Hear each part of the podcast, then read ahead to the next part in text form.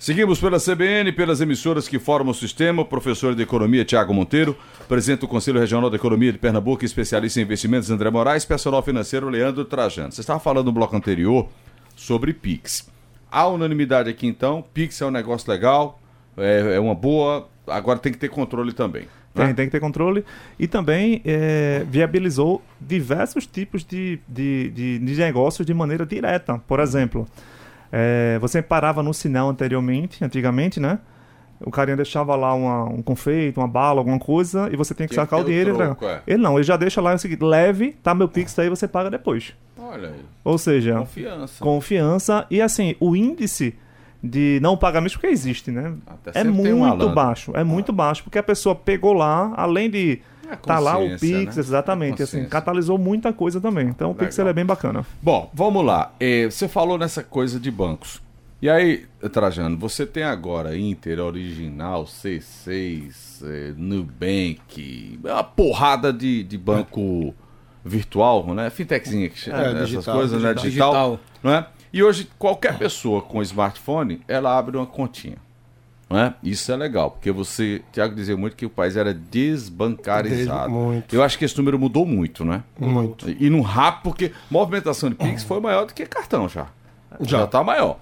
Então veja, quem tem muita conta, ou quem tem quem abre a continha uh, virtual, tem que ter muito cuidado também com isso, ou a conta virtual ela já, ela já freia você para muita coisa. Uh, porque tem que estar tá com CPF normal, funcionando, tem que ter o dinheirinho porque não é abrir e o banco vai emprestar. Então tem alguns critérios também, né? Diferente daquele banco físico antigo, né? É, agora de todo jeito abre sim, né? abre espaço para um crédito, abre espaço para a pessoa se enrolar de alguma forma. Agora, claro, os digitais eles já são mais é, seguros, né? mais cautelosos nisso daí. Mas abre margem para desorganização, na minha visão, Aldo, porque querendo ou não, quanto mais contas você tiver, quanto mais cartões você tiver, mais aplicativo para gerir. Imagine aquela pessoa que tem, como eu encontro, é, eventualmente até cliente que tem aí uma renda por mês, ou seja, um salário certo no mês, mas tem um cartão bom para o dia 10, um para o dia 20 e um para o dia 25. Você recebe uma vez no mês que, é que adianta três faturas chegarem?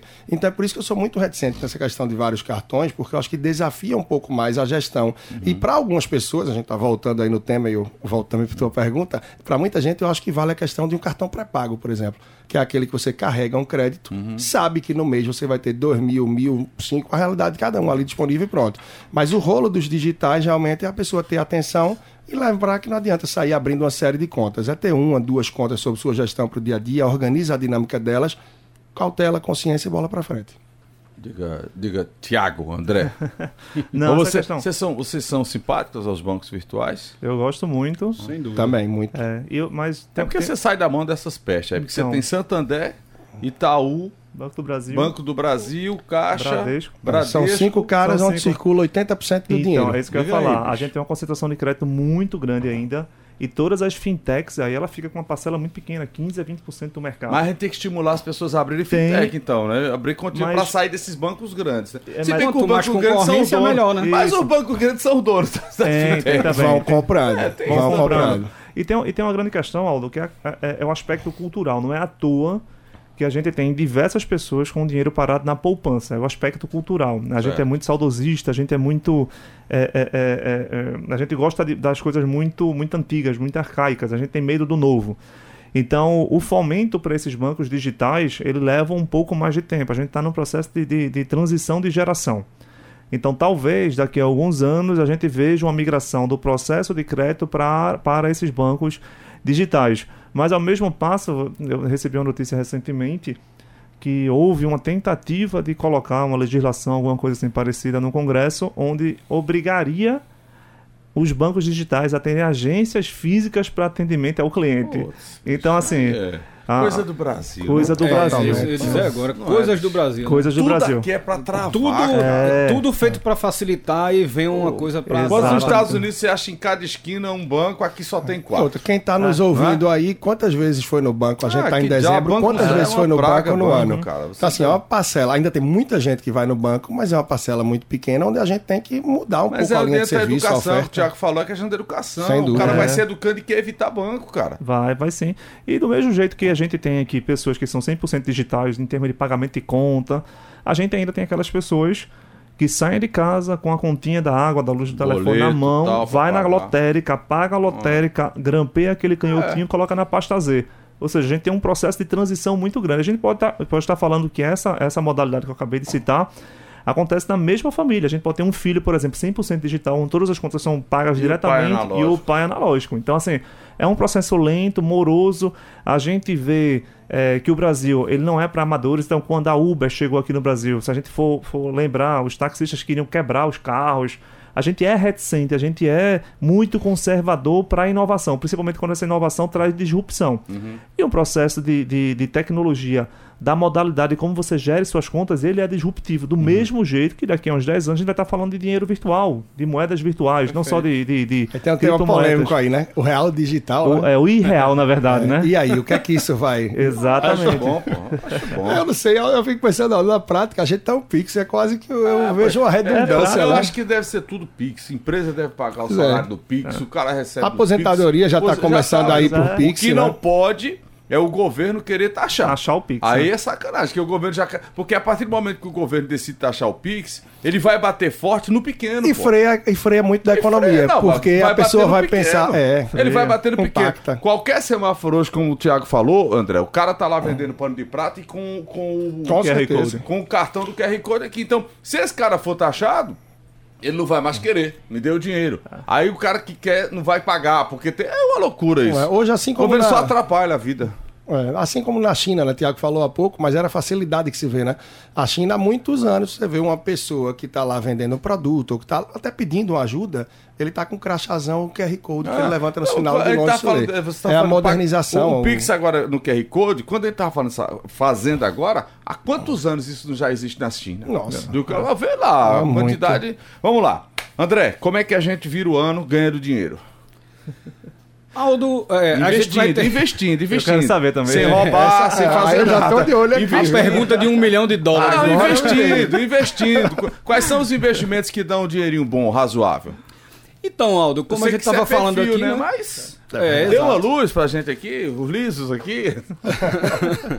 Olha, é, se por um lado né, a taxa Selic alta é ruim para a nossa economia real, né? É, a gente vê uma inflação baixa, ela vai ser boa para quem está investindo agora, por exemplo, em renda fixa, né? Tá. Então é um, é CDB, um bom momento CDI, aí. Né? Isso. Né? Tesouro. CDB, Tesouro, uhum. LCI, LCA, né? Uhum. É, então é, é, um momento que pode ser muito bom, né? Mas não só isso, né? Como, como o Tiago mencionou no início, é, as pessoas já estão querendo é, fazer, especulando aí, né? Fazendo suas projeções para o que vai acontecer, porque tem isso, né, Aldo? É, é, as pessoas às vezes confundem muito porque acham, é, aí volta a questão da coisa da educação financeira e tal. Uhum. Que o cara, o camarada vai colocar mil reais agora e quando chegar em janeiro ele já vai ter dois mil. E não é assim que a banda toca, né? Geralmente, não, não quem, existe milagre. Geralmente quem, quem tem essa, essa, essa percepção investe desse jeito, leva, leva pancada, porque sabe que se não fosse. Não, é, pois não, é. não existe investimento milagroso. Para você ter ideia, é né? Por isso que Os grandes muito aqui essas pirâmides, esse é, negócio. Exato. Né? Aqui é. O pessoal tem uma é. expectativa grande do é. retorno é. fácil e que. Exato. Então, se você pega, por exemplo, os principais investidores do mundo, né? É, Warren Buffett, Ray Dalio e todo esse pessoal aí, tá todo mundo sofrendo agora, né? Com, com carteira negativa. Então, por que que a gente que, que mal tem um, 1% é das informações que esse pessoal tem, é. a gente vai dobrar o nosso capital, uhum. né? Então, a primeira coisa que a gente diz é, cara, fuja disso, porque investimento ele é uma construção, né? É, é muito mais paciência, resiliência e é, consistência. Verdade.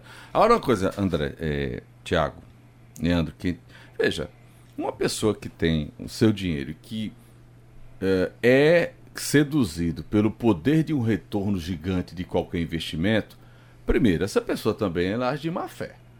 Porque não adianta, não, vou botar 10 reais aqui porque tá tirando 20. Tem alguma coisa errada nesse negócio, não tem? Tem. Quem investe quer passar a perna, que geralmente é assim, a tal da, da pirâmide era essa coisa, né? Porque os primeiros ganham E o resto que se dane, né? Aí o cara que tirou que se dane o resto. Então tem a má fé também de E o quem. estelionatário tem isso, né? Tem. Porque ele Exato. precisa ter gente, ele precisa fazer com que as pessoas ganhem, porque são essas que vão divulgar para outras. Você vai dizer, rapaz, fala com o Aldo. Se eu ganhei- Aldo tá ganhando dinheiro. lá. Fale com o Thiago. Aí você É. diz, peraí, Thiago, aí vem o, o fomo, né? Aí é esse o medo de ficar de fora. Do rei É. do Bitcoin, né? O- Pois é. esse ca- 4 bilhões, cara. O pessoa cara promete surrupiou. 4, 5, 7, às vezes 10, 15% ao mês. Aí entra aquela pessoa que vê a oportunidade de dinheiro fácil e diz, ó, É. Aldo tá ganhando, Thiago tá ganhando, peraí, fulano tá ganhando, eu vou também. Aí já já você tenta tirar, consegue, aí um tentou tirar, não conseguiu, todo mundo vai tentar tirar de uma vez. Aí a hora, quando vai ver, o rei tá longe. Mas é, mas essa questão. Vejam, quem faz esse tipo de investimento não é uma pessoa de, de boa fé, porque tá querendo ganhar de alguma. Aí vem a questão do brasileiro, que ele quer sempre levar vantagem. É, e Né? é, assim, é o famoso arracha pra cima, né? É, exato. famoso quer arrasta pra ficar cima. rico? uh, É. Arrasta pra cima. Tem Então, essa E assim, tá cheio, né? Tá cheio, né, Tiago? Tá E- cheio e, aí na assim, internet. E, e o, o- Quem faz o vídeo dizendo arracha pra cima ganha dinheiro, literalmente. Porque você. Fácil. Você ganha. E, e- e tem uma, uma coisa da, da, da neurofinanças que chama-se desconto hiperbólico. O que, é que significa desconto hiperbólico? É você querer resultados de curto prazo muito grandes a despeito de você esperar no médio e longo prazo. Que é justamente. É, é, o convencional é o médio e o longo, né? Isso, exatamente. Tudo porque- tem o tempo de maturação. é, então, por exemplo, aquele ex-aluno que a gente teve, que é o Warren Buffett, ele fala muito bem isso. Ele, você vê que existe um, um, um eletrocardiograma literalmente no mercado. Um dia você está em cima, outro dia você está embaixo. O negócio é que essa, essa parábola tem que estar sempre crescendo, que é justamente o que ele fala. Quando a gente olha é, algumas operações, realmente dá para ganhar dinheiro no curtíssimo prazo. Você ganhar 10, 15, 20, até mais, percentualmente falando, de um dia para o outro, se chama day trade. Mas você tem que ter uma leitura de mercado É profissional. absurda. Ter e outra coisa, tem E um, é um dia tem na vida. E, é- e tem um quê de sorte muito grande, porque é a mesma coisa você diz, não, o dólar ele vai disparar 15% hoje, baseado em quê? Não. Vai ter um payroll norte-americano, vai ter uma declaração do É Lula aqui, vai ser. Então, assim, É você achismo. tem uma configuração é, é- é- é- é praticamente universal para que aquilo ali dê certo. E aí tem a disponibilidade. O que significa disponibilidade? Todo mundo que, principalmente nas redes sociais, só coloca disponível aquilo que eles ganharam ou teoricamente estão dizendo que É, ganharam. Então você, cara, o cara tá perdeu. ganhando 20%, 70% no ano e minha, e minha Selic tá rendendo aqui 13,75% e vai render 6% líquido. Eu vou tirar e vou colocar naquele cara daí lá. Quando todo mundo faz isso ao mesmo tempo, é o processo pirâmide. Ele ganhou bilhões, tirou e ficou todo mundo a ver navios. E vamos combinar que nesse mercado tem profissional. Tem, Tem muito. cara que sabe. Tem. E vive disso. É. Né? E vive disso. Então é outra leitura. É, a gente está falando de pessoas que não são amadoras. E tem a assimetria da informação. São pessoas que não são amadoras, sabem exatamente o que estão fazendo, e as pessoas que estão entrando não têm a mínima percepção. A gente estava falando no primeiro bloco que a gente tem hoje 3, 4, 5 milhões de pessoas arredondando de Bovespa.